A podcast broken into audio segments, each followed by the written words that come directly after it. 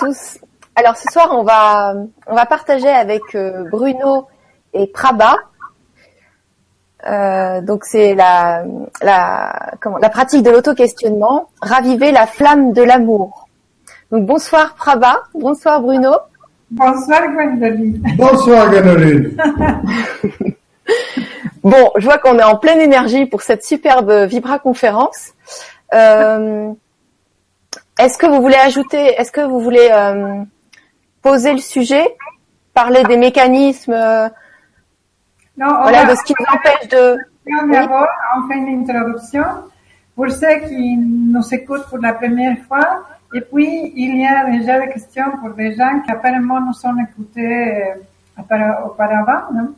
Oui. Donc, euh, on est très content avec cette, cette question. Donc, pour commencer, euh, on veut dire que le titre, c'est lié aussi à ce qui a dit euh, Rumi. Rumi, c'est un grand mystique, était un grand mystique poète qui, euh, qui proposait précisément que l'amour, euh, ce n'est pas quelque chose à attendre, ce n'est pas quelque chose à chercher. Par contre, il proposait que l'amour est là dès qu'on puisse déconstruire toutes les barrières qu'on a inconsciemment déconstruit euh, contre l'amour. Donc euh, l'amour, qu'est-ce que c'est l'amour? Chacun a une définition à propos de l'amour, chacun. Et, c'est très difficile de dire vraiment ce que c'est l'amour. De mon point de vue, moi j'aimerais dire l'amour est ce qui est là maintenant, ce qui respire, ce qui respire chacun, chacun de nous, ce qui respire les cellules de notre corps, ce qui est la vibration extraordinaire, la manifestation entière de l'univers, c'est ça l'amour, de mon point de vue. Alors l'amour, ce n'est pas, c'est complètement spontané, c'est sans objet, ce n'est pas ni dirigé, c'est comme, comme le soleil, par exemple. Le soleil n'est pas en train de dire, ah, je vais diriger mon soleil à Gwenoline, ma, ma, lumière à Gwenoline. Il n'est pas en train de diriger la lumière à quelqu'un en particulier. Il est complètement là et on pourrait dire que le soleil est amour et cependant, si on est en plein désert sans, sans eau, bah, ça brûle.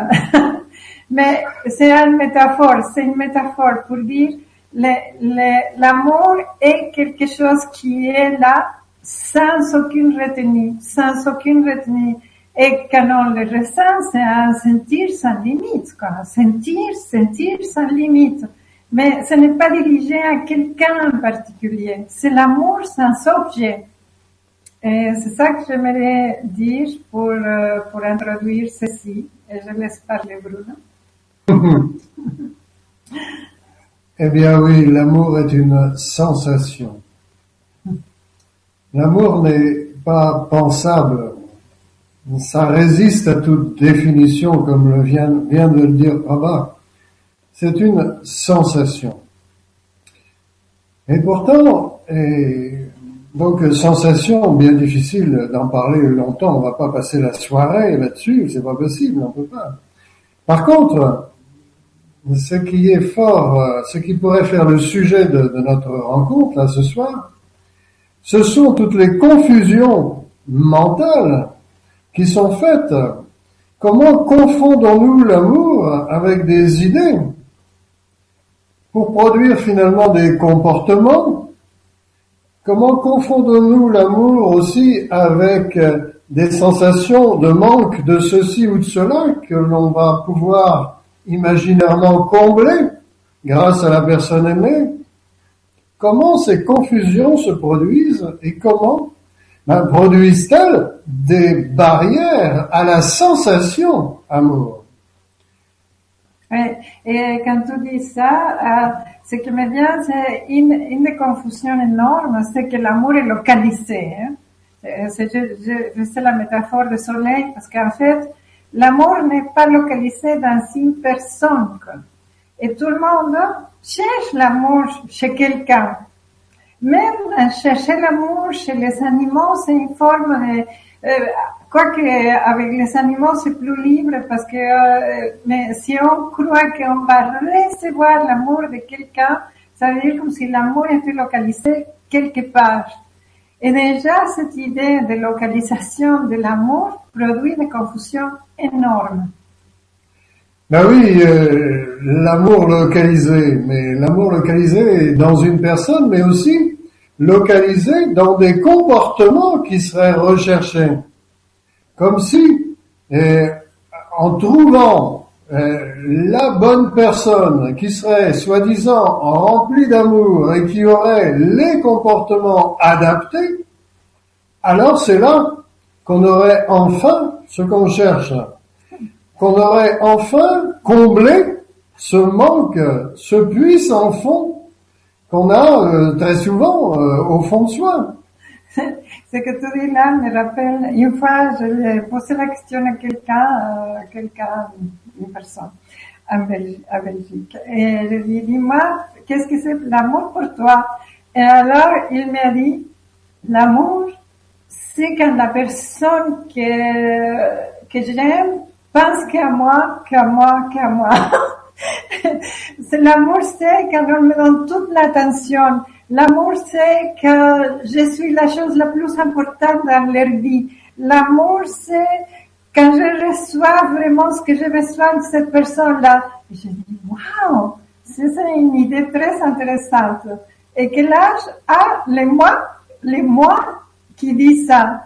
Et alors, euh, il était déconcerté avec la question. Il dit, oui, mais quel âge a besoin, de quel âge doit être la personne qui croit que quand on l'aime, il doit recevoir l'attention absolue, l'attention absolue de quelqu'un.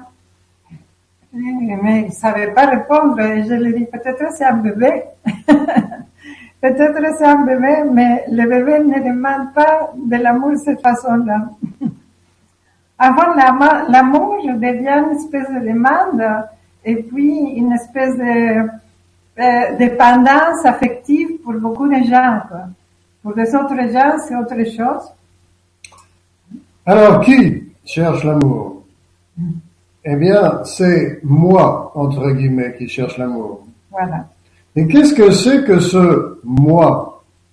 Eh bien, tu nous as dit, euh, euh, juste avant de commencer la conférence, tu nous as parlé de la question et de, comment s'appelle-t-il? Ah, Ashoka, donc c'est un pseudo. Voilà. Vous voulez que je vous pose la question Et oui, et donc euh, moi, qu'est-ce que c'est? C'est un produit du système nerveux sécuritaire. Donc évidemment, euh, tout le monde a un système nerveux sécuritaire et tout le monde a un moi qui en découle. Et ce moi, eh bien, il est constitué d'un tas d'idées, d'un tas de croyances accumulées au cours de l'histoire, au cours de l'expérience, un tas de croyances à propos de moi. C'est-à-dire que le moi, il est fait d'idées à propos de moi. Alors par exemple, évidemment, il a commencé très tôt à se mettre en route, hein, ce, ce, sacré moi.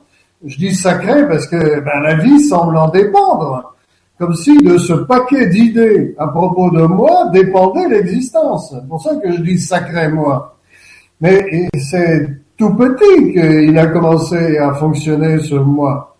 Évidemment, tout petit, le moi, avec des idées d'enfant, il a interprété ce qui se passait pour se juger lui-même, se, comment dire, s'évaluer et, euh, progressivement euh, ben, euh, réagir à ces auto-évaluations, bref, constituer un, ensemble complexe de croyances et de réactions à ces croyances. Mais parmi tout ça, parmi toutes ces idées sur moi, ben, il y en a beaucoup qui constituent hmm, des sortes de manques imaginaires fondamentaux. Par exemple, suis-je la bonne personne que je voudrais être Moi, est-il un type bien Vraiment bien Ah, mais si jamais, 30 ans plus tard, je rencontre quelqu'un ou quelqu'une qui me regarde comme un type bien alors que j'en doute, Oh, mais c'est, ça pourrait être l'amour fou d'un, instant à l'autre. Les endorphines, les endorphines, hormones se mettent en route. Quelqu'un me voit, moi. Donc, euh, là, euh, on parle de euh, Ashoka, parler de séparation. Alors, je vais peut-être poser la question pour que les, les auditeurs ils comprennent, Oui. si si vous voulez bien. Vas-y, vas-y. D'accord. Alors bon. Attends une seconde. D'abord, je vais répondre à cette question. Et Ashoka, il s'appelle quelqu'un mais qui- oui, mais euh, Brava, les, les auditeurs ils savent, ils aimeraient bien peut-être connaître la question. Répète la question? Ils n'ont pas entendu la question, les auditeurs. Ah, tu mets... euh, Non, non, Bah oui, pour que tout le monde comprenne. la question après. Pour les auditeurs. Attention, après. OK? Je vais parler d'un thème qu'il a évoqué, que c'est le thème de la séparation. Parce que quand on parle de moi, la, le moi, c'est un mécanisme sécuritaire mental qui se sent séparé de ce qui est, de l'amour justement. La séparation euh, est une sensation terrible de- d'être séparé de l'amour, de tout ce qui est. Ça, c'est la première grande illusion de Sans et moi. Peut-être on l'avait déjà, déjà dans une autre conférence. Et l'autre illusion, c'est la sensation d'être différent, différent à tout et à tous. Et la troisième illusion, c'est de devoir faire quelque chose pour que cela s'arrange. Parce que c'est insoutenable cette séparation, cette sensation d'être différent.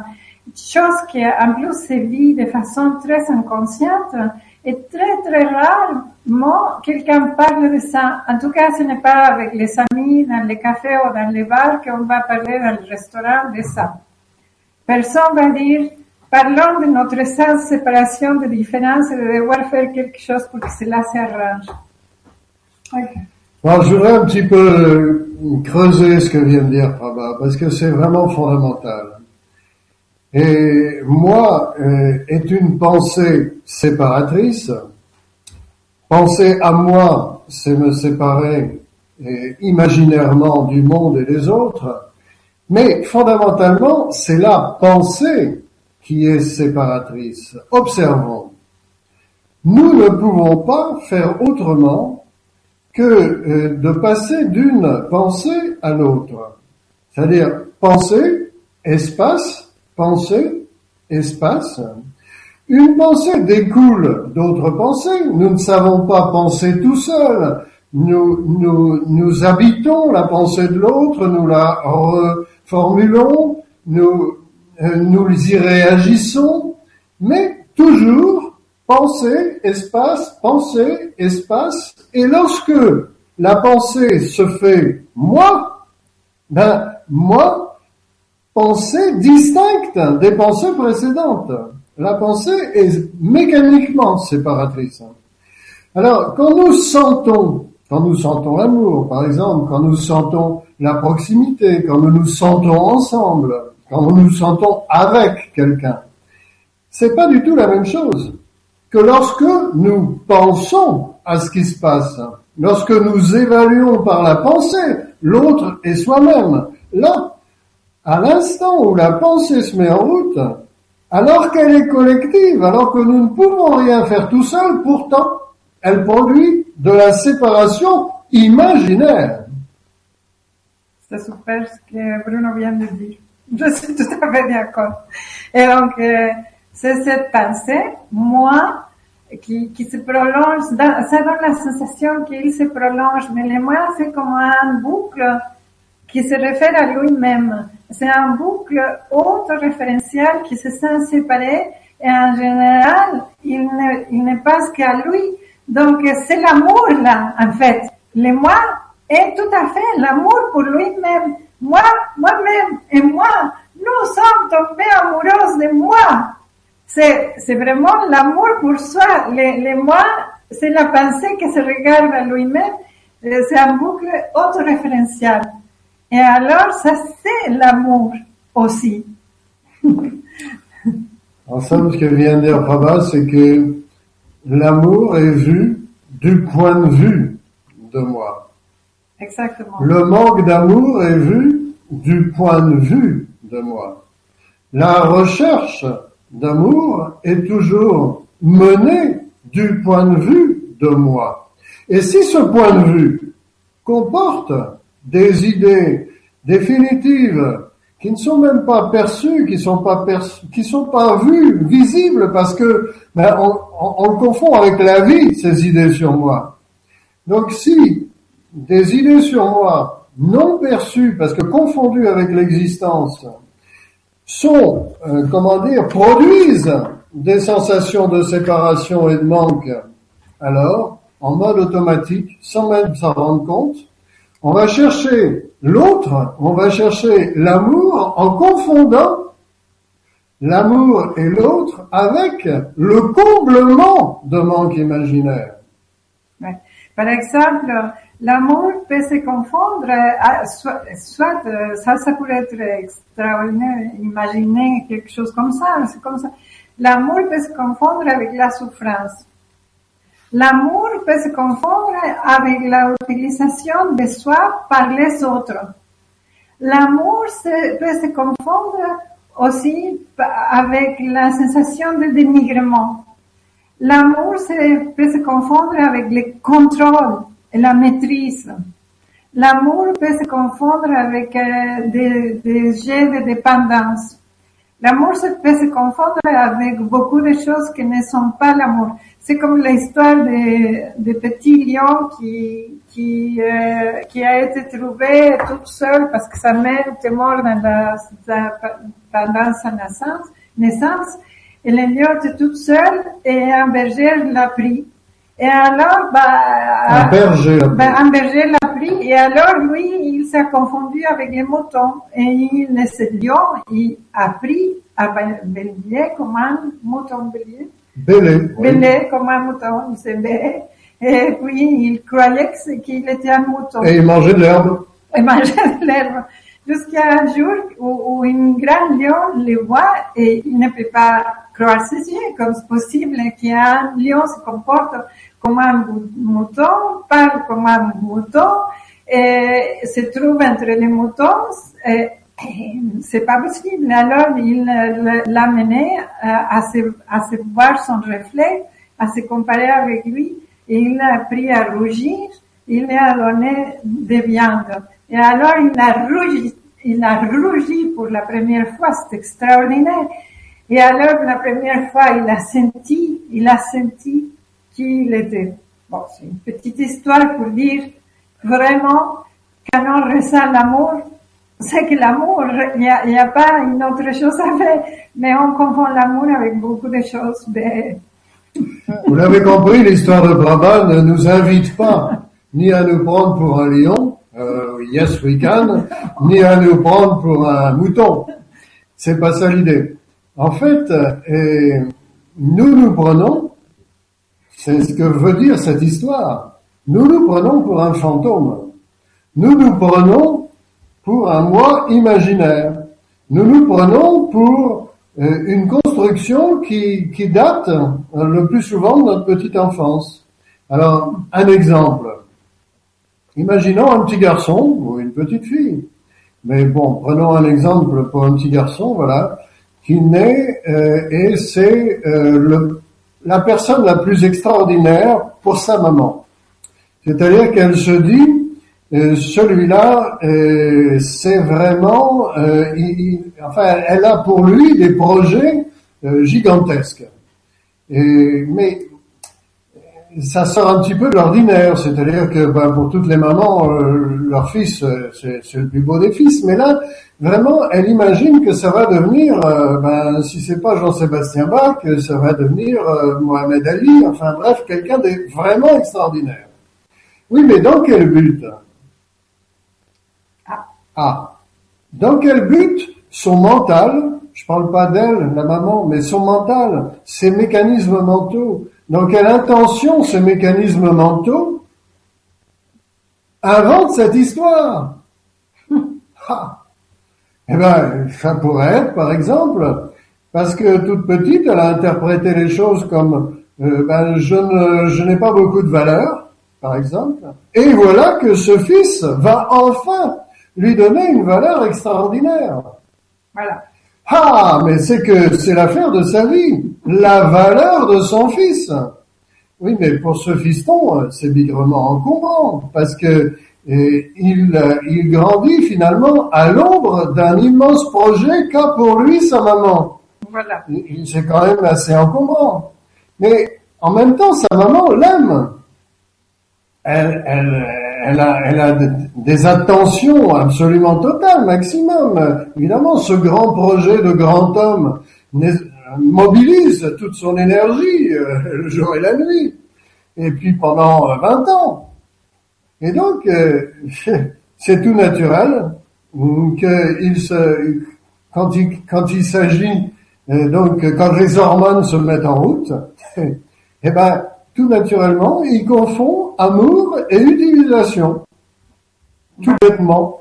Utilisation par l'autre pour euh, mener un grand projet de l'autre et non pas son, son, ses inclinations naturelles à lui. Oui, nous, nous, trouvons beaucoup de personnes qui ont vécu ça avec leurs parents. Et en fait, euh, l'amour est confondu avec l'idée de faire exister l'autre, de le faire exister. Chose qui est complètement bizarre parce que l'existence est déjà là. Personne n'a besoin de faire exister personne, quoi. Mais quand, euh, ça veut dire faire exister l'autre, c'est les donner de la consistance, de la valeur, de la sensation d'exister, de la complétude, de, de pouvoir, de, de, de, la sensation de reliance. Et en fait, euh, ce qu'on remarque, c'est que l'amour est confondu parce qu'on reste justement avec des représentations de l'enfance. Si, si lorsqu'on libère toutes ces représentations de l'enfance, lorsqu'on se défait de ces représentations de l'enfance, alors on incarne une autonomie qui simplement est comme une acceptation, l'accueil de ce qui est là, et ça devient l'amour, mais sans aucune utilisation, sans aucune, représentation de faire exister qui que ce soit. Alors vous voyez, euh, que, d'après ce que, ce que Prabha vient de dire, et puis ce que j'ai dit précédemment, c'est ces barrières à la sensation amour, amour qui est là, mais ces barrières à la sensation, eh bien, elles se construisent d'une façon transgénérationnelle. Elles se construisent et s'installent de façon transgénérationnelle. Je disais tout à l'heure qu'on ne sait rien faire tout seul. Eh ben ça non plus, on ne sait pas le faire tout seul. On n'est pas individuellement responsable du fantôme conceptuel pour lequel chacun de nous se prend. Chacun de nous. C'est-à-dire que nous aussi, Prabha et moi, nous avons des mécanismes mentaux qui découlent de nos histoires transgénérationnelles.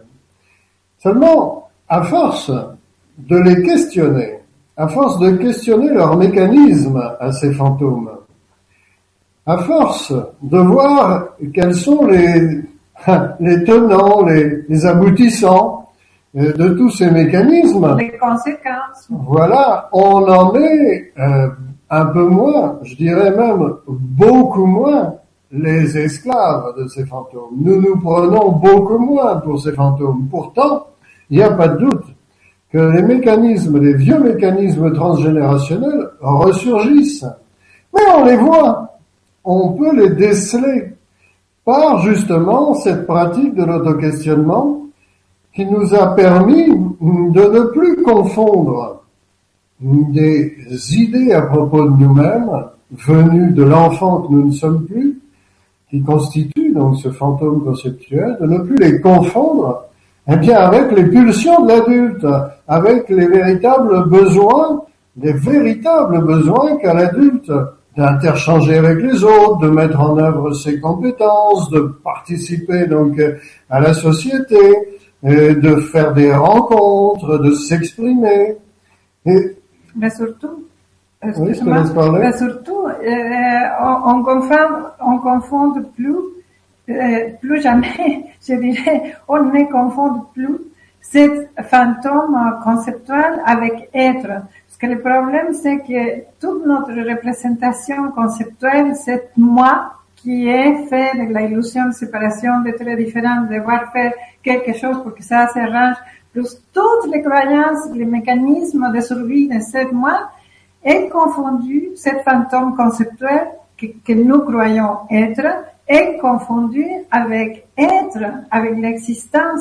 Ça, ça en tout cas, je, peux assurer que ça ne m'arrive plus jamais de me confondre, de confondre ce que je suis avec un fantôme. Ça, c'est plus que ça. Et que les fantômes soient là, que les fantômes apparaissent ou que les fantômes n'apparaissent pas, ça n'ajoute rien, ça ne retire rien à ce que je suis. Nous ne pouvons pas ne pas être, et ce que nous sommes, c'est ineffable, c'est l'accomplissement de toutes nos élans. Hmm. C'est beau ce que tu dis là.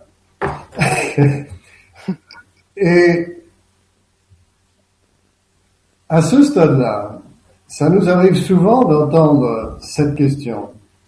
Ben oui, mais alors si je ne suis pas la personne que je croyais être, si je ne suis pas défini par les idées que je me fais à propos de moi depuis si longtemps, alors qui suis-je?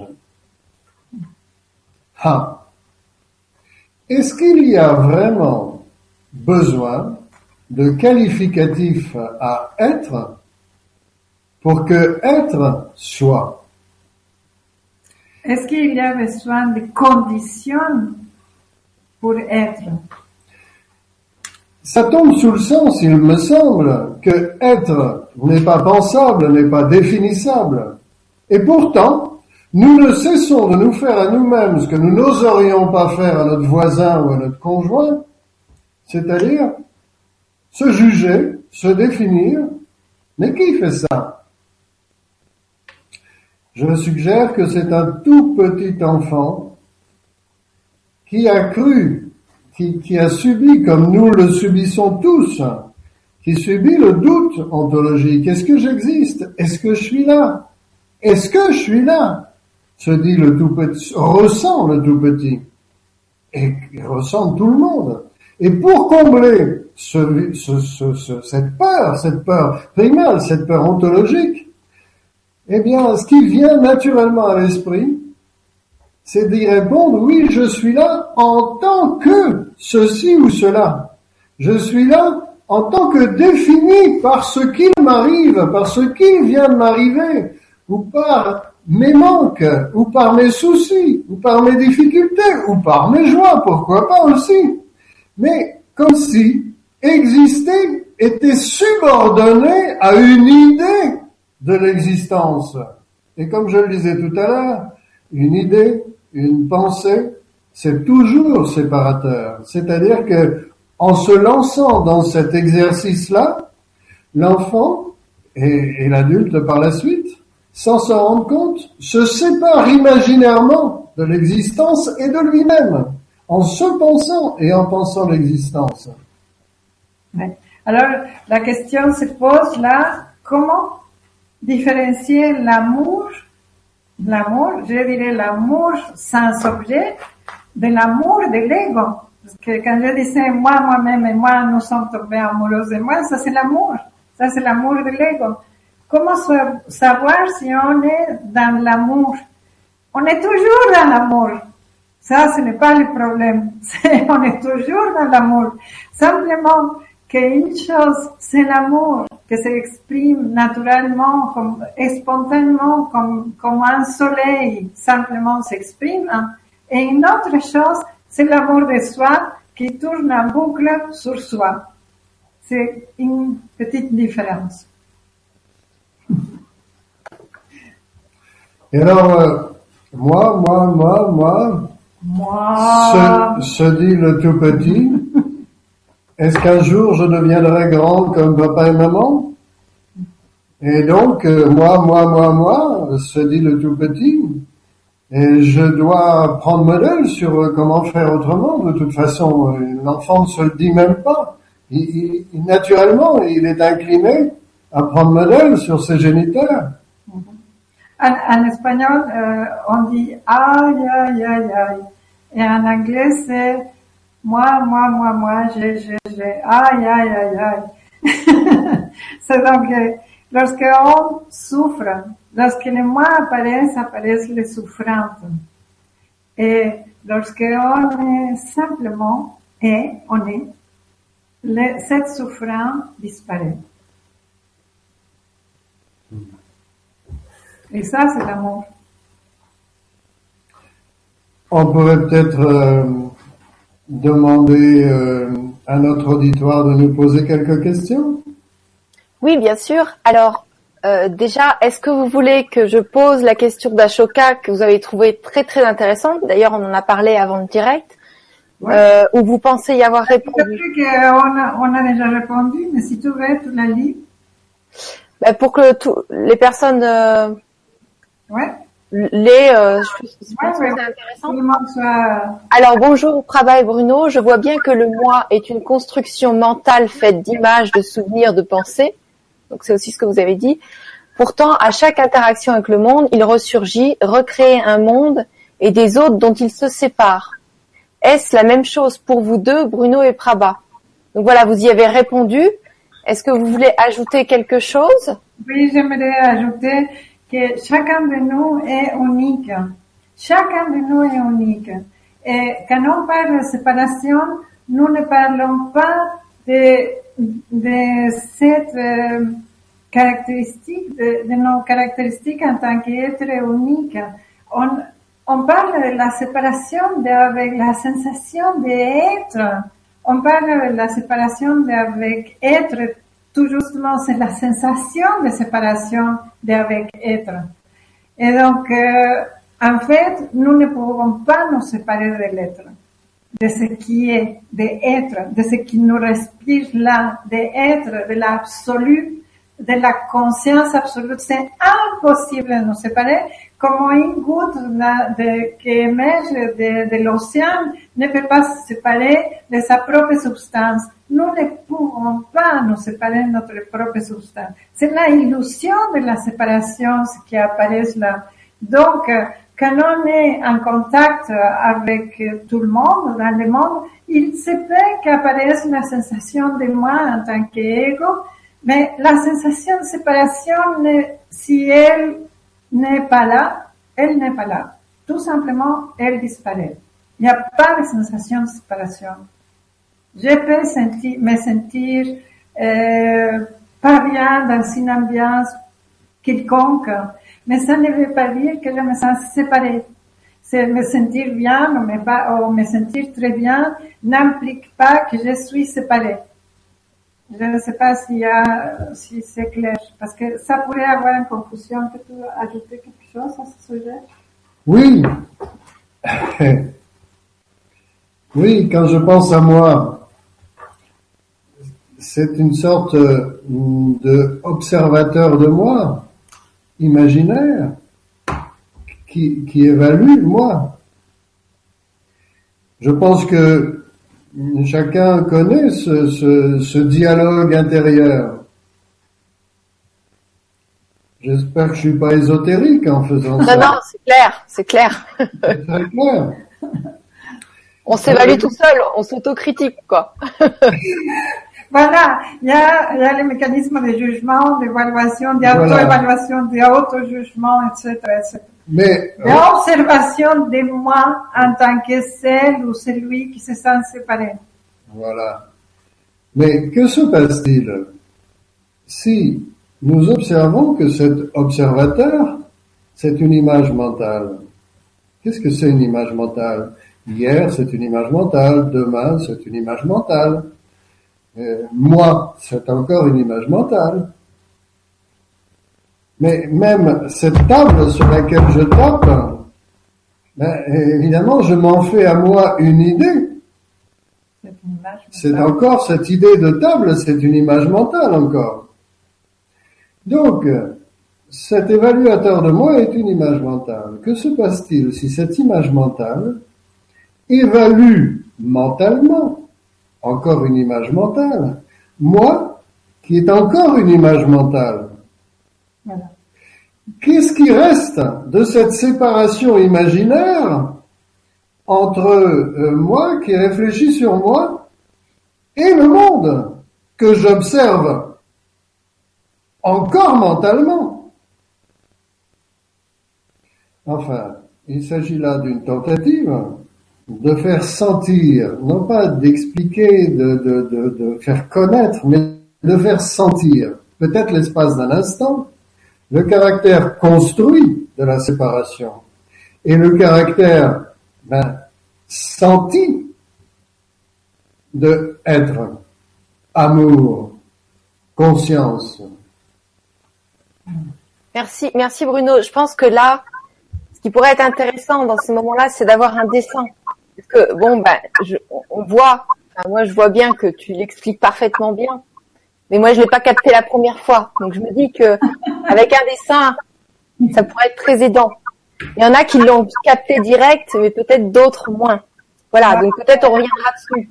Un dessin, je ne sais pas si je vais le faire tout de suite. En attendant, il y a Jean-Marc qui est vraiment chou. Écoute Jean-Marc, on écoute Jean-Marc, vas-y. Qui dit euh, merci infiniment, cela me touche énormément, vous êtes magnifique, cela m'apporte beaucoup. En plus, Jean-Marc, euh, j'aime beaucoup parce que c'est le seul qui a l'un des rares qui a une photo et puis il est avec son chat. Donc euh, on sait à qui on s'adresse, c'est merveilleux. voilà, c'était adressé pour vous. Voilà dessin. Est-ce que tu le vois? Est-ce que vous le voyez? Oui, super. Un petit peu plus haut.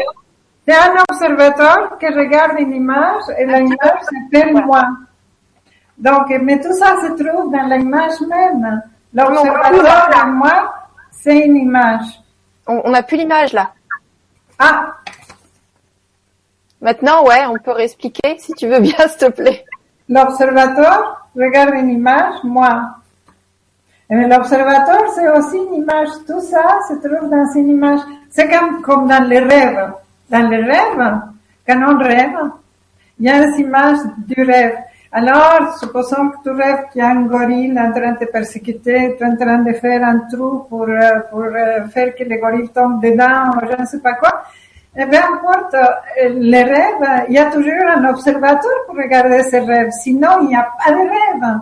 Donc, l'observateur, c'est un mécanisme de notre système nerveux qui se produit tout le temps. Là, maintenant, on regarde un écran, on regarde un espace, on regarde une personne, on regarde, on regarde. Il y a l'observateur qui fait ça.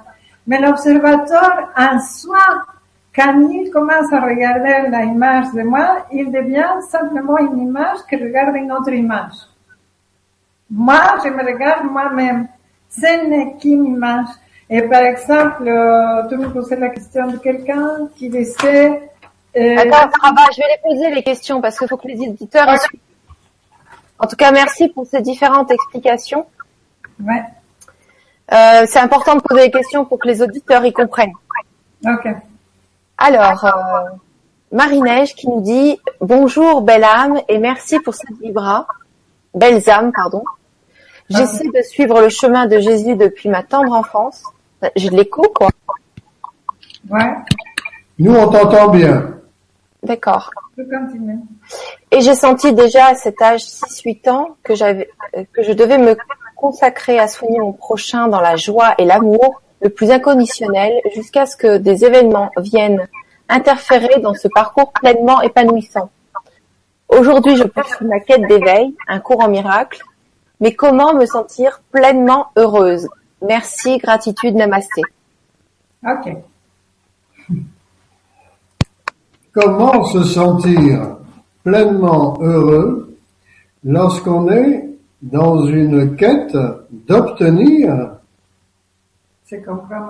quelque chose dont forcément on croit manquer si on cherche à l'obtenir. Donc si je suis en quête d'éveil, c'est que je doute de ma capacité à y voir clair, par exemple. On être éveillé, jamais fait de paradis ça veut dire, on, on a tous la tendance à croire une idée fabuleuse de ce que c'est l'éveil, par exemple, ou de ce que c'est la perfection, ou de ce que c'est la vertu, ou de ce que c'est la conscience, ou de ce que c'est ceci ou cela. Et cette idée, si vous écrivez tout ce que vous croyez à propos de l'éveil, de la conscience, de l'amour inconditionnel, vous allez voir que ça c'est votre paradis. Et c'est lui qui crée ce paradis, c'est l'essence de moi, qui se sent contraire, opposé à sa quête. Donc si je crois que je dois évoluer, c'est parce que je ne me sens, je me sens involué, non évolué.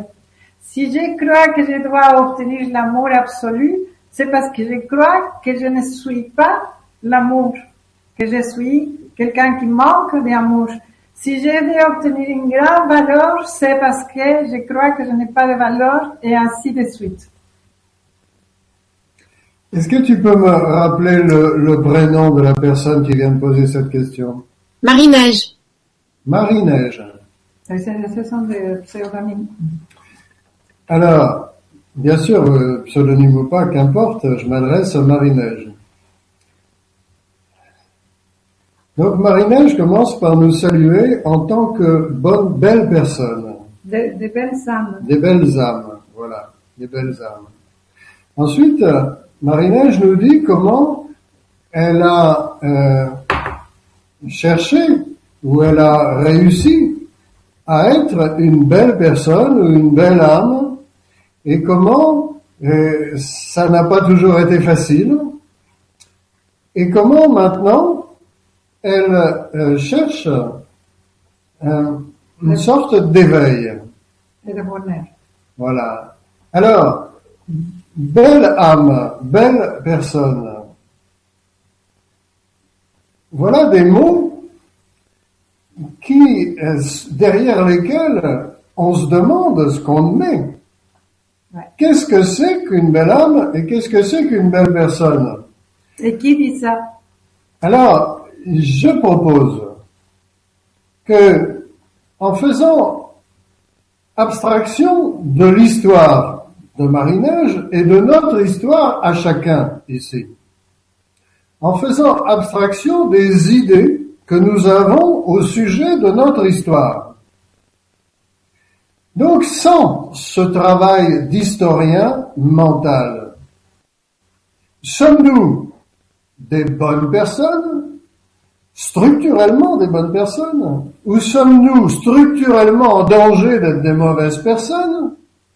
Ou ni l'un ni l'autre Là maintenant, en faisant abstraction de l'histoire.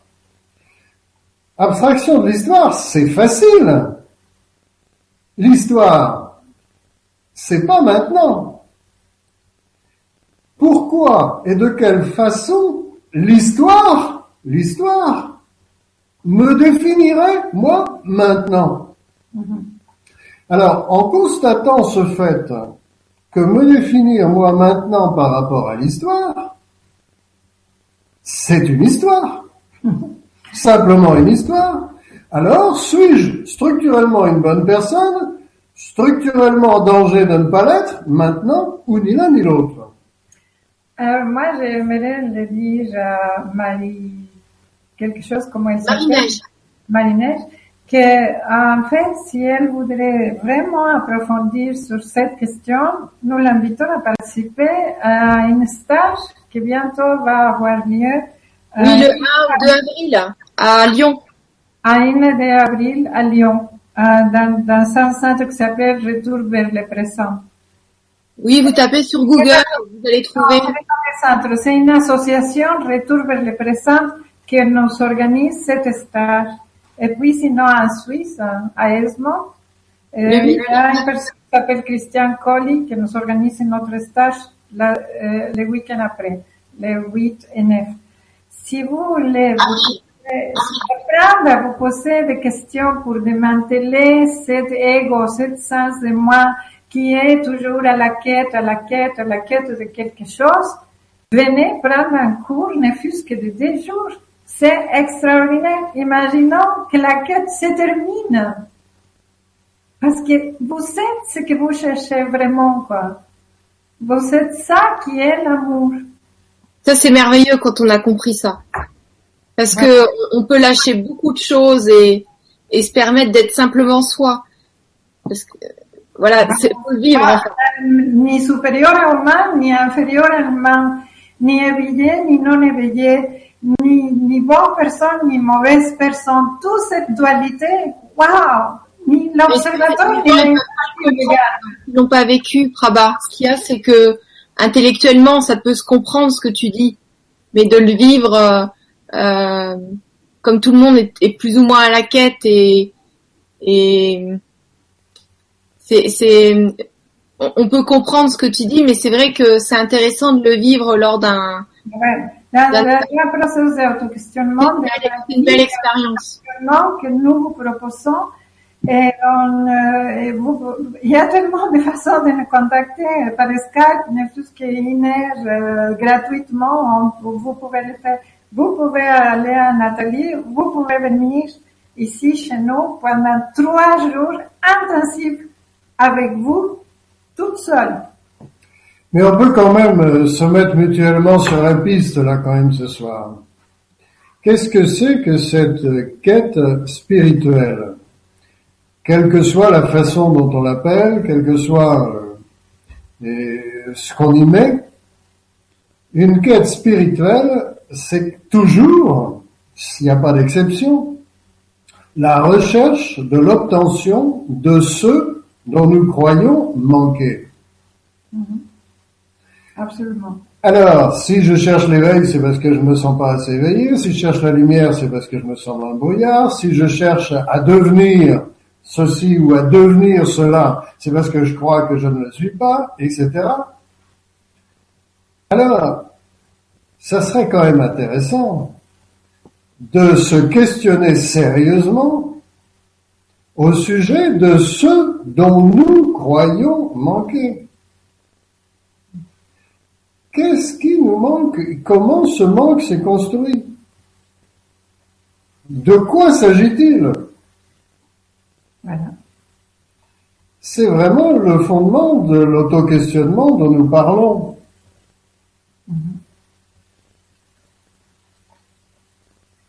Voilà. Il y a des autres questions? Ok. Donc, euh, donc merci à vous deux et merci à Marie-Neige. Lily Zen qui nous met deux petits cœurs qui battent, qui nous dit coucou, comment différencier?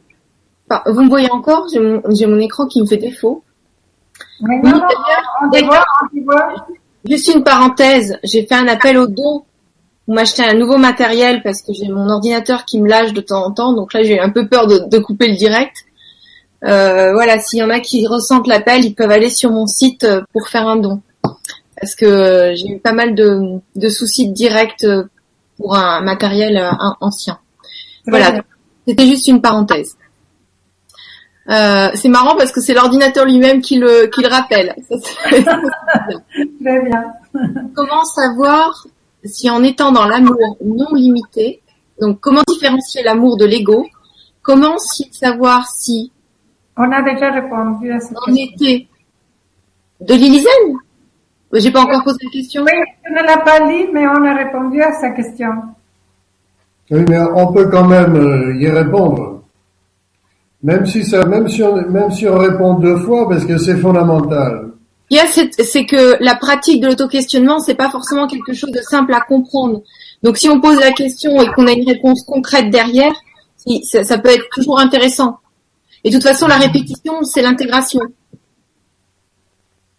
Savoir on peut confondre l'amour avec euh, euh, autre chose? C'est ça la question. comment différencier l'amour et l'ego?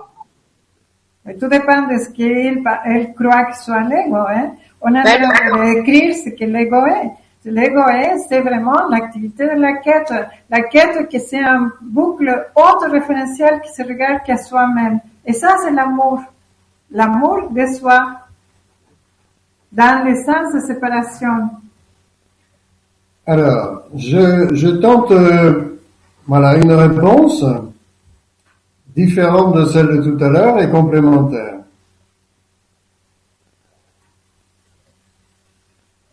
Si euh, j'ai besoin de tout maîtriser individuellement, de tout comprendre individuellement,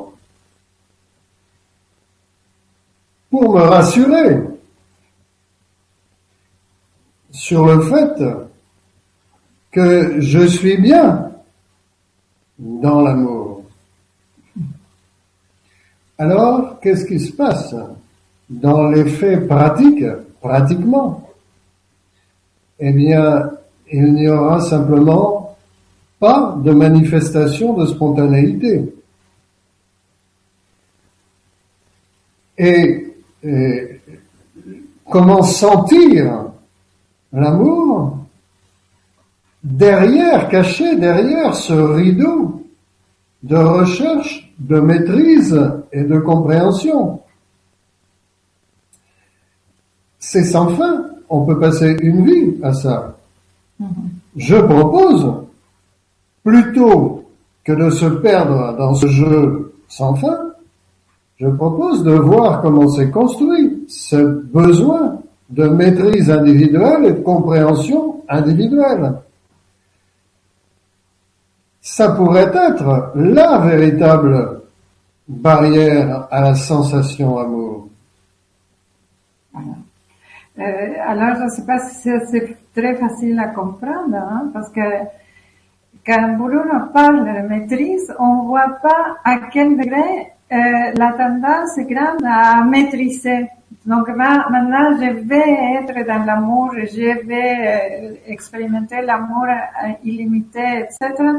Et ça, je vais faire tout à niveau stratégique, et ben, je vais maîtriser pour obtenir ça. Et ça serait complètement une piège, absolument une piège. Et ça se passe euh, même dans les relations humaines communes, ordinaires, que quelqu'un euh, dit pour exprimer l'amour, je vais employer une stratégie pour séduire, pour manipuler, pour, pour faire que la personne voit combien je l'aime. Mais alors comment ne pas confondre l'amour, la sensation amour avec des mécanismes mentaux? Eh bien la réponse est simple, lapidaire. Il faut voir les mécanismes mentaux pour ce qu'ils sont, voir l'histoire de leur construction, ainsi, une fois qu'on les a démasqués, qu'on a démasqué le fantôme pour lequel on se prend, alors on confond plus être avec le fantôme. On confond plus l'amour avec le fantôme. Tout à fait. Alors merci à tous. On a une autre question de M. A. Ali. M. Al. Alors bonsoir, comment raviver la flamme de l'amour quand la personne que l'on aime se fâche et s'éloigne parce qu'il ne veut pas admettre qu'il y a juste un malentendu entre nous, donc malentendu entre guillemets. Je ne peux pas le joindre, il cohabite avec une femme perverse qui le surveille, alors je le laisse seul et j'attends que sa colère se calme et qu'il accepte l'amour que j'ai pour lui, car il dit que personne ne l'aime il ne me manque pas heureusement, mais j'aime sa présence, notre intimité, nous sommes si bien ensemble. Est-ce que c'est mieux de le laisser seul? Merci, Laurence. Eh bien, Laurence, euh, nous entendons, nous percevons à travers euh, ton écrit la véritable souffrance qu'est la tienne. Et nous ne pouvons pas te donner de conseils. Parce que eh ben, nous n'avons pas les éléments, mais c'est pas pour ça qu'on ne peut pas te donner de conseils. Parce que si nous avions tous les éléments, nos conseils ne permettraient pas, ne te permettraient pas d'avancer.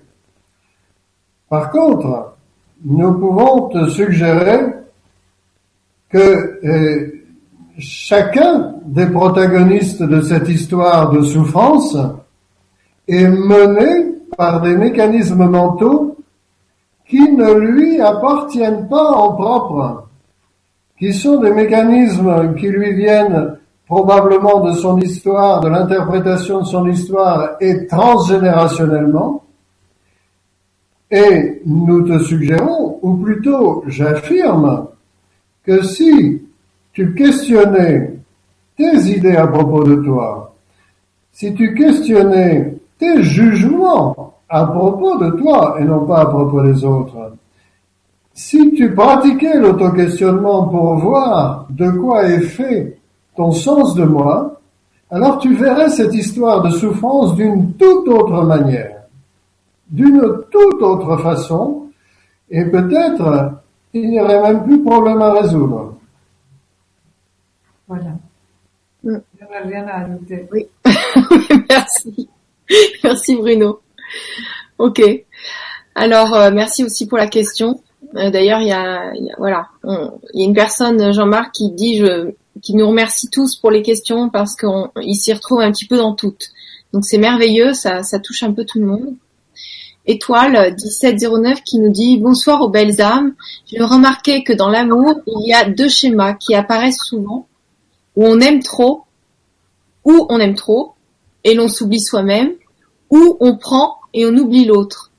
Et je ne parle pas que du couple dans toutes les relations. Alors comment avoir un juste milieu pour se rendre heureux soi-même et rendre heureux l'autre sans condition et limite, aimer dans l'authenticité ce que nous sommes, car l'amour que nous donnons, que le, que, je vais y arriver, l'on nous a donné au début de notre vie, ou que l'on nous a pas donné, détermine nos choix amoureux et autres. Et c'est parfois difficile d'être dans la vérita- dans le véritable amour de soi et bien sûr des autres. Gratitude pour votre réponse. Elle est géniale. En fait, euh, cette question comporte plusieurs présupposés.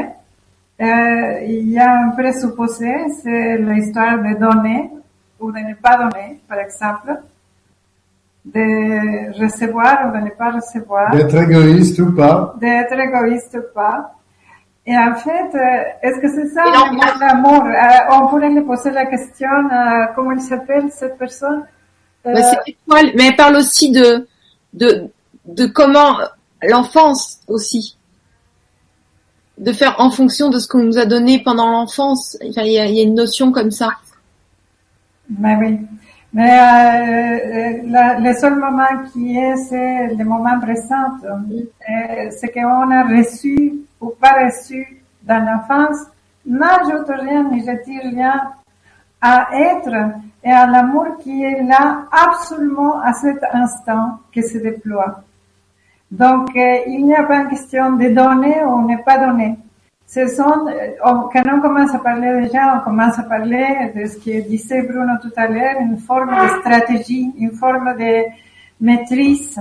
Une maîtrise, on va faire d'une façon avec une personne et d'une autre façon avec une autre.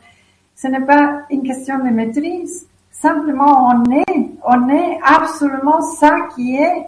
Et alors, ça se passe en contact euh, chouette, agréable, satisfaisant ou pas. Mais ça n'ajoute rien, ni retire rien, ça ne te fait ni plus ni moins. Oui, mais c'est ça sa question. C'est comment être dans comme Mais ça. comment être, euh, euh, c'est- ce qu'on répète et répète, c'est la même chose. On, on vous invite à questionner tout ce que vous croyez être, tout ce que vous croyez être, pour que vous voyez la nature de toute cette idée de moi et de façon naturelle et spontanée, ce qui est se révèle.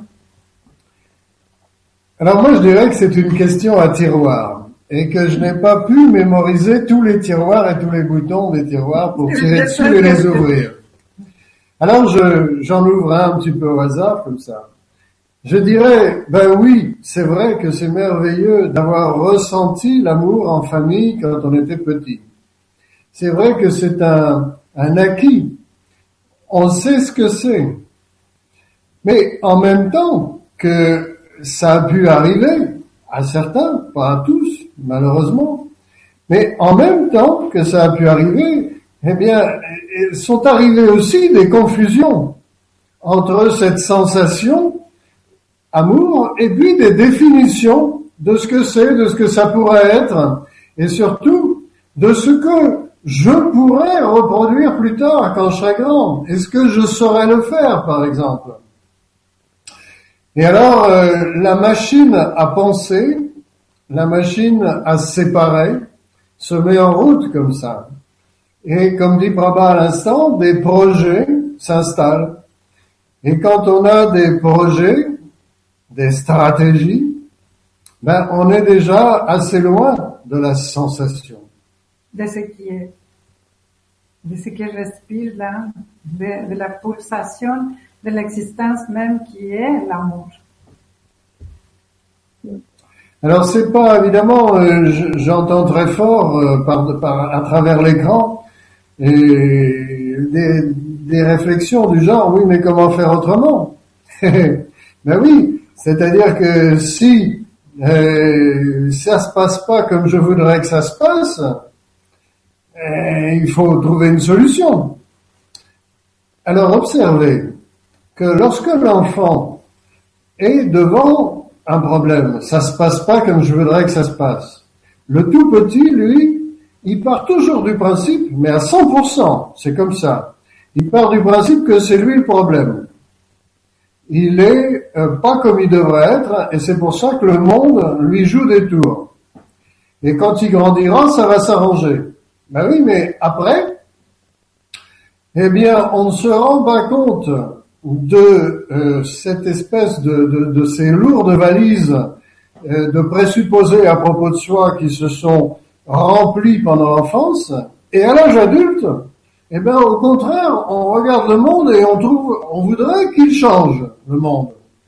Mais on ne se rend pas compte qu'on le regarde du point de vue de celui-là qui est chargé de toutes ces lourdes valises remplies de présupposés à propos de soi pendant l'enfance. Alors bien sûr, ça fait des problèmes compliqués. Euh, on se sent comme dans le brouillard. Alors je me répéterai volontiers en disant, mais pour y voir clair, voyons ce qu'il y a dans les valises. Voyons comment l'enfant a rempli ses valises. Et déposons les valises. Ben oui, parce qu'une fois qu'on voit de quoi elles sont pleines, eh ben c'est remarquable. Elles sont toujours pleines d'idées.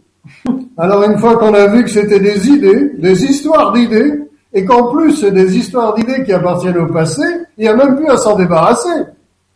Simplement on constate que ben voilà, c'est des idées. Ouais, c'est génial la façon dont, vous dites ça. Ça simplifie vraiment. Mm. Merci. Alors il y a encore Étoile qui nous euh, qui nous partage une autre question. Peut-on vraiment savoir et ressentir quel est le sens véritable de l'amour sur cette terre? Car l'ego déforme beaucoup de choses. Pouvons-nous appréhender en toute lucidité le sens profond d'aimer sans y mettre des conditions? Merci à vous. Donc en fait on tourne toujours plus ou moins euh, Sur- On tourne en rond sur les mêmes types de questions. Faudrait-il pour que l'amour soit qu'il ait un sens? Faudrait-il pour que l'amour soit qu'il ait une définition?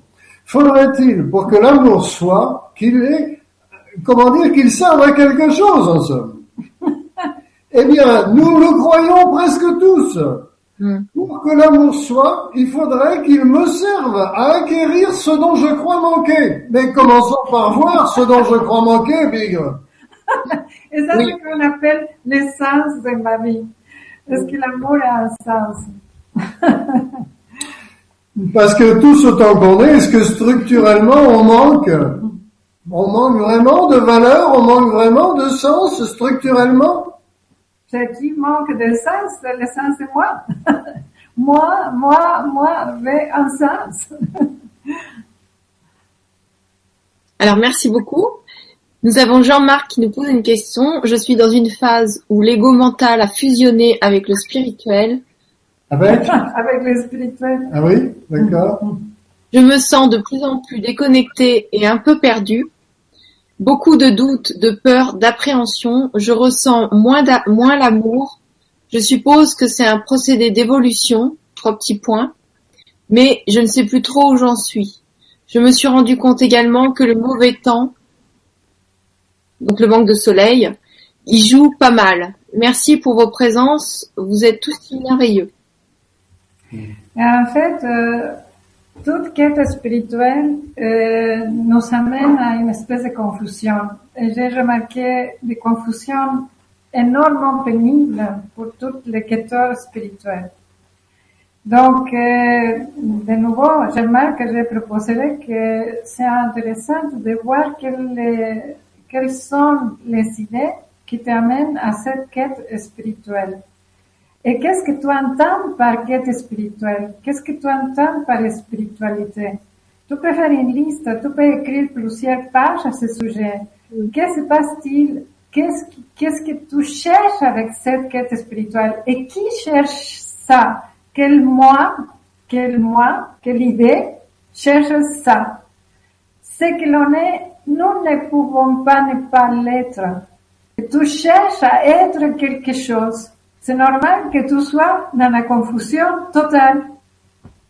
Écoutons cette phrase que Gwendoline vient donc de lire. Mon ego fusionne avec une quête spirituelle. Est-ce que je l'ai déformé cette phrase ou est-ce que c'est bien ça? Alors si tu veux, je peux la répéter. Je suis dans une phase où l'ego mental a fusionné avec le spirituel. Voilà, voilà. Alors, qu'est-ce que c'est que l'ego mental? L'ego mental, je, je propose que ce soit une idée. L'ego mental, c'est une image mentale. L'ego mental, c'est une image. L'ego est aussi l'activité de la quête. L'ego, attention, l'ego est aussi l'activité de se regarder soi-même. C'est l'observateur qui se regarde soi-même. L'ego est aussi la contraction qu'on ressent dans quelque part dans la ligne frontale de notre corps. L'ego aussi est aussi les boucles autoréférentielles. On pourrait euh, parler qu'est-ce que c'est l'ego si ce n'est pas un mécanisme sécuritaire qui cherche sa sécurité pour toujours. L'idée du bonheur sans cinq minutes de, de douleur, ça c'est l'activité de l'ego. Euh, l'ego en fait c'est une activité sécuritaire quoi. Et, et, beaucoup de gens confondent les quêtes spirituelles avec euh, tout le monde. Ah, c'est la même nature. En fait, c'est la même nature. Et, et quête spirituelle, c'est la même chose. Voilà, c'est ce que je voulais dire. C'est-à-dire que l'ego, c'est bien sûr, comme l'a dit Brabant, un paquet d'images, un paquet d'images mentales, un paquet d'idées à propos de soi, un paquet de mécanismes mentaux réactionnels à ses idées à propos de soi, à ses jugements, etc. C'est bien sûr donc de l'activité mentale, l'ego. Eh oui. Et, et, et qu'est-ce que c'est qu'une quête spirituelle si ce n'est une autre activité mentale? Qu'est-ce que c'est spirituel? Spirituel, c'est l'esprit. C'est linguistiquement parlant. C'est une activité mentale. Alors si, pour euh, soigner ou pour réparer ou pour euh, changer euh, moi, c'est-à-dire cette image mentale moi. Pour faire quelque chose pour que cela s'arrange. Voilà, je me lance dans une euh, quête d'idées, une quête spirituelle. Ben, je tourne en rond, tout en me divisant imaginairement en deux, c'est-à-dire moi qui regarde moi, et peut-être en trois ou en quatre. Moi qui regarde moi, qui est distinct de moi et qui est distinct de la, de, du but que je recherche. Voilà. C'est-à-dire que je me crois, je me prends pour moi et moi c'est une idée. Hein, et je veux obtenir plus. Mais c'est encore une idée. Et le fait d'aller d'ici, moi, à là, plus, c'est encore une idée. Et je me balade là-dedans en prenant tantôt pour ceci, tantôt pour cela, et évidemment, j'ai une sensation de division interne. Voilà. Et ce que je proposerais, si pour ceux qui, euh, qui s'intéressent, euh, il y a un autre livre qui s'appelle, euh, un livre qu'on a écrit il y a déjà quelques années, de trois années, qui s'appelle Moi et moi-même, d'édition Armor. Là, il y a un chapitre ou plusieurs chapitres où je parle de ma propre quête spirituelle, entre guillemets spirituelle, qui m'a amené à des confusions impressionnantes. Et en fait, j'ai cherché la histoire de la illumination, et la illumination, c'était la illumination de mon ego, de l'ego. Ça veut dire, c'était, c'était une espèce d'expansion des, endorphines dans le mental qui m'a amené à avoir des visions extraordinaires, comme si les visions allaient me donner quelque chose. Les visions ne m'ont rien donné. Il n'y a pas de condition pour être cette vision extraordinaire, moi je l'appelle le Disneyland spirituel parce que si je vous raconterai, vous direz waouh! Mais tout ça, c'était un observateur qui regardait tout ça.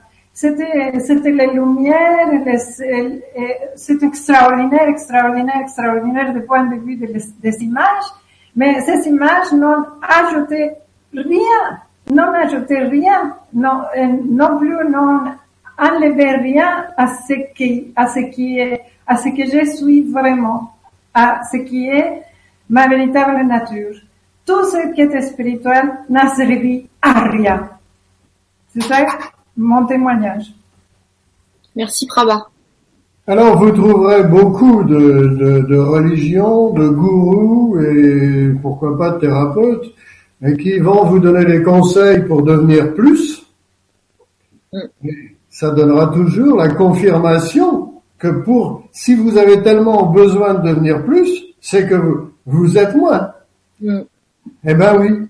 Mais est-ce que vraiment vous êtes moins et, et, que vraiment vous avez besoin de devenir plus structurellement Mais non, on est parfait.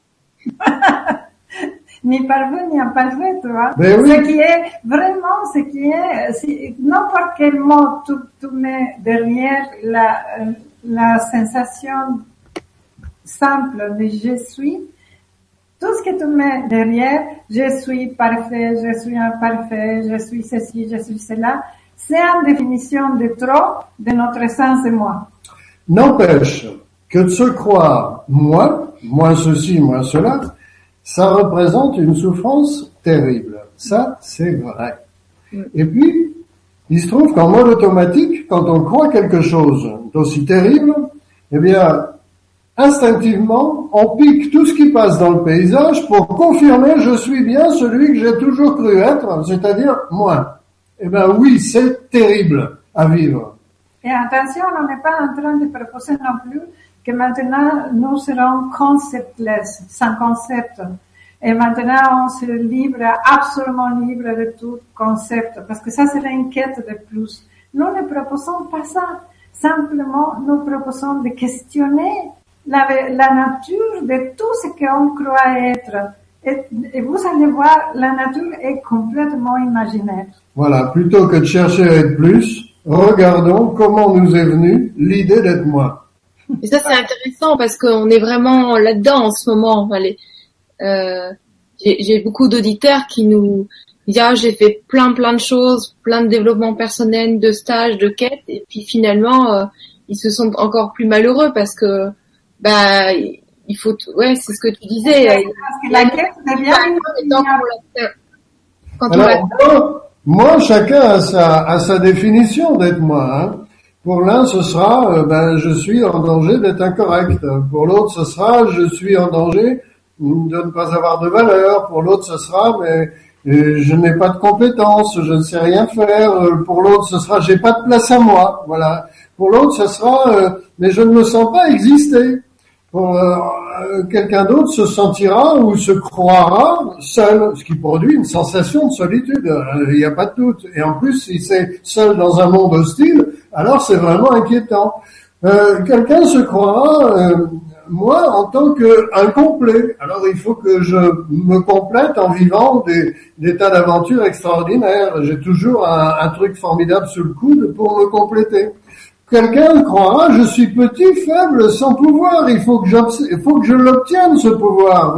Celui-là, vous le voyez souvent à la télé. Mais euh, nous sommes tous un petit peu dans euh, je suis sans amour. Ah, comme si structurellement on pouvait être sans amour. Et il faudrait le trouver quelque part, chez quelqu'un et de telle et telle manière. Ben non, structurellement, nous sommes ni ceci ni cela. voilà. Ok, c'est très intéressant. Je crois que c'est tout ce qu'on a à dire. D'accord. Est-ce que je vous pose une dernière question? Oui, oui. Pose, pose la question. Donc je la pose jusqu'au bout, hein, je vous préviens. En crayon, bon si c'est long. Bon, c'est pas long et puis c'est con, c'est concis. C'est Asuka qui nous repose une question, qui nous dit le doute ontologique subsiste malgré tout sous la forme. Un jour, ce corps disparaîtra avec la conscience du monde qui l'accompagne. Ce doute fait-il partie intégrante de la vie humaine? Que pouvez-vous en dire? Merci à vous trois pour ce partage. Alors d'abord, euh, euh, avant de de parler, doute ontologique, euh, je ne sais pas si tout le monde sait ce que c'est. C'est, ça vient de, de grec, euh, ontos, le mot grec ontos, qui signifie être. Doute ontologique, c'est précisément ce qui nous concerne. Parce que tout le fonctionnement, toute la, la- en réaction à ce doute ontologique, on commence, apparaissent les définisseurs qui va définir ce qui on est ou ce qui on n'est pas. Donc, le doute ontologique, c'est le doute d'être. C'est une sensation de ne pas sentir vraiment être, d'être séparé de ce que je suis. Ok? Donc, Merci. Oui, mais alors comment ça nous- comment, pourquoi c'est comme ça? Pourquoi en plus c'est universel? Pourquoi on est tous là-dedans? Alors tout à l'heure on a dit que le système nerveux c'était euh, un système sécuritaire qui ne pensait qu'à la sécurité de l'organisme, il ne pense qu'à ça le système nerveux, chez tous les vertébrés. Mais, euh, la première chose, euh, quand il commence à se penser lui-même, le système nerveux, quand il commence à se regarder, ben, puisque il est fondamentalement sécuritaire, la première réflexe c'est de se demander est-ce que je suis là? Suis-je? Mais cette question, on l'entend pas, ce n'est pas comme si on la pense. Ben oui. C'est, quelque chose qui se passe spontanément comme un réflexe. Suis-je vraiment là? Ah, alors, euh, oui, je suis là. Et, et ça se passe comme, un jour, tu l'expliquais comme un tic-tac, tic-tac. Suis-je là? Oui, je téléphone quelqu'un et là, je suis. Parce que quelqu'un m'écoute. Ou bien suis-je là? Oui, je suis une petite merde, donc je suis. C'est, aussi énorme que ça. Ça se passe confusément dans un cerveau d'enfant. Suis-je là? Tic, tac, oui, euh, je suis là lorsque je cherche un bouquin spirituel. Mais oui. Suis-je, là? Mais oui, j'existe en tant que manquant de valeur. Ah, je suis rassuré, c'est bien moi, c'est bien moi tel que je l'ai toujours pensé. c'est donc cette question de doute ontologique, c'est comme une manifestation euh, qui, qui englobe euh, ce qui est l'ego. L'ego est les doutes ontologiques, c'est ça l'ego en fait. Ou suis-je, suis-je, suis-je, suis-je? Oui, je suis là en tant que pas aimé. Voilà. Ma mère m'a pas, me l'a toujours montré que je n'étais pas aimé. Quand je l'appelais, elle n'arrivait pas ou elle traînait avant d'arriver. Ça prouve bien que je suis pas aimé. Ouais. Suis-je, suis-je, suis-je, pourquoi ça m'arrive? Pourquoi ça m'arrive à moi? Pourquoi on me traite comme ça? Pourquoi on m'utilise? Pourquoi ceci? Pourquoi cela? Et, et, et cette question, cette souffrance confirme que je suis là en tant que le moi souffrante. Ou bien suis-je, suis-je? Mais oui, je suis en tant que ce type qui sait s'exprimer, qui trouve les bons mots pile poil. Pourquoi? Peut-être par peur justement de ne pas savoir le faire. Enfin, c'est- doute ontologique, c'est une expression de notre ego. Voilà, de notre essence de moi. Voilà. Et c'est constitué, ben, ça, ça produit des idées négatives et des réactions positives. Mais négatif ou positif, ça c'est encore des idées. Oui, l'important c'est que soit, soit que ça produit, entre guillemets, que ça produit des situations positives ou négatives, de toute façon, ça, ce n'est pas ni l'un ni l'autre la condition pour être. Ce n'est pas parce que j'ai des, situations positives, positives, positives, positives que je suis. Je- parfois, j'ai que des situations négatives, négatives, négatives, ce n'est pas pour autant que je ne suis pas. Je suis sans condition, ce que je suis. Hansa Soham, je suis ce que je suis, je suis ce que je suis. Et alors, je voudrais remarquer, vous inviter à remarquer que vous connaissez tous ce je suis, sans définition. Absolument.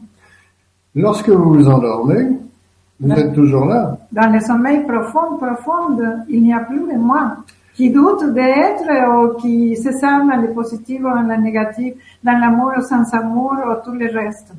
Et en état de veille, vous avez tous déjà rencontré ce cas de figure où le mental, comme c'est mon cas à l'heure qu'il est quand je parle, le mental est tellement occupé à ce qu'il est en train de faire spontanément qu'il n'est pas en train de se raconter des histoires à propos de lui-même. Il n'est pas en train de douter d'être ceci ou d'être cela et d'y réagir. Ça se passe, ça parle, ça vit, ça respire. Ça n'est plus je parle, je respire. Voilà, ça se lève, ça agit, ça interagit, ça réagit. Ça ne se pense pas tout le temps.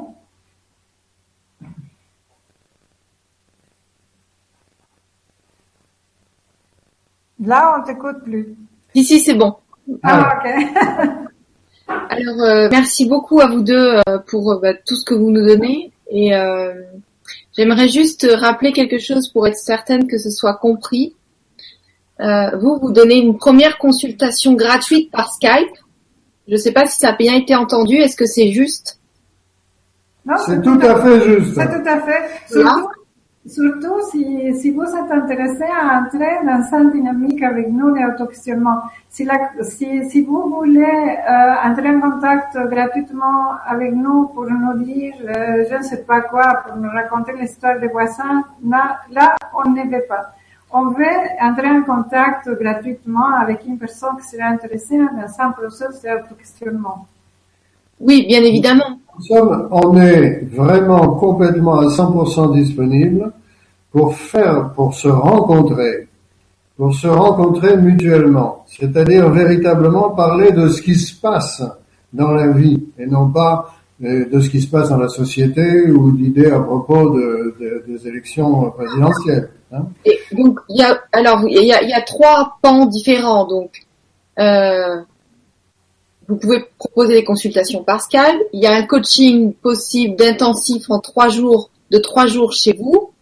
Et il y a aussi Une seule personne, avec une seule personne, Voilà. Bruno et moi avec une seule personne. Pendant trois jours à trois, on Non. ne s'occupe que des idées à propos de soi Parce pour découvrir que ce sont des idées, uniquement. Mais, mais avant de découvrir quelles idées, parce que pour chaque personne, c'est tout à fait différent.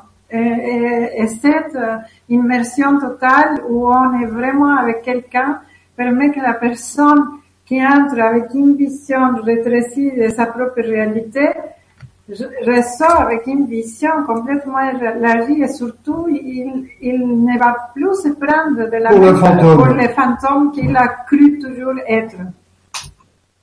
Voilà, vous ne découvrirez pas qui vous êtes, vous découvrirez tout ce que vous n'êtes pas que vous avez cru être. Voilà. Voilà. Je vous garantis que ça fait des vacances. Et puis, il y a des groupes, des Voilà. groupes, des- des, des stages. Donc, est-ce que tu veux en parler ou tu veux que j'en parle, Prada Ouais, tu peux parler. Donc voilà, là vous avez donc, vous avez des groupes. Donc le, le prochain groupe c'est à Lyon, le 1er et le 2 avril. Donc tu as dit tout à l'heure que c'était une association qui organisait ça. Vous pouvez taper sur Google, c'est Retour vers le présent. Et le, le deuxième groupe bientôt prévu, donc c'est le 8 et le 9 avril. Donc c'est en Suisse, à Esmont. Et c'est le centre Évidence. Pareil, vous pouvez taper sur Google ou Ah, euh, ça, vous envoyer un euh, Christian Colli, avec double L et Y et K. Colli, K-O-L-L-Y. Christian Colli organise en Suisse euh, un, euh, un événement pour nous. Donc, euh, si vous voulez vous inscrire, soit vous pouvez nous euh, écrire directement sur notre email, ou bien directement avec eux, c'est mieux parce que c'est eux qui organisent. Et vous pouvez aussi voir sous l'onglet euh, euh, programme au calendrier, je sais de plus. notre site internet euh, www.autoquestionnement. En un seul mot. Alors, si vous voulez, il y a toutes les infos sous la vidéo. Donc, il suffit de cliquer sur le lien en dessous de la vidéo. Vous allez tomber sur le site de Bruno et Praba. Voilà. Voilà. Donc, euh, bah, écoutez, je vous donne, euh, je vous donne le, le petit mot de la fin. Et puis, euh, moi, je remercie tout le monde pour leur présence de qualité et leur message, d'être, euh, d'être toujours au au rendez-vous. C'est merveilleux. Et je vous remercie à tous les deux de, de nous donner autant, euh, bah, autant de choses pour qu'on puisse euh, être nous. Eh ben, grâce à toi, Gwénoline, on s'est vraiment sentis ensemble. Merci beaucoup, Gwénoline. Et merci à tout le monde qui était présent euh, pour vos questions. euh, et on espère vous revoir. À bientôt. À bientôt. On va faire d'autres Vibra conférences pro- prochainement avec Bruno et Praba. À tout bientôt, les amis. Bonne soirée.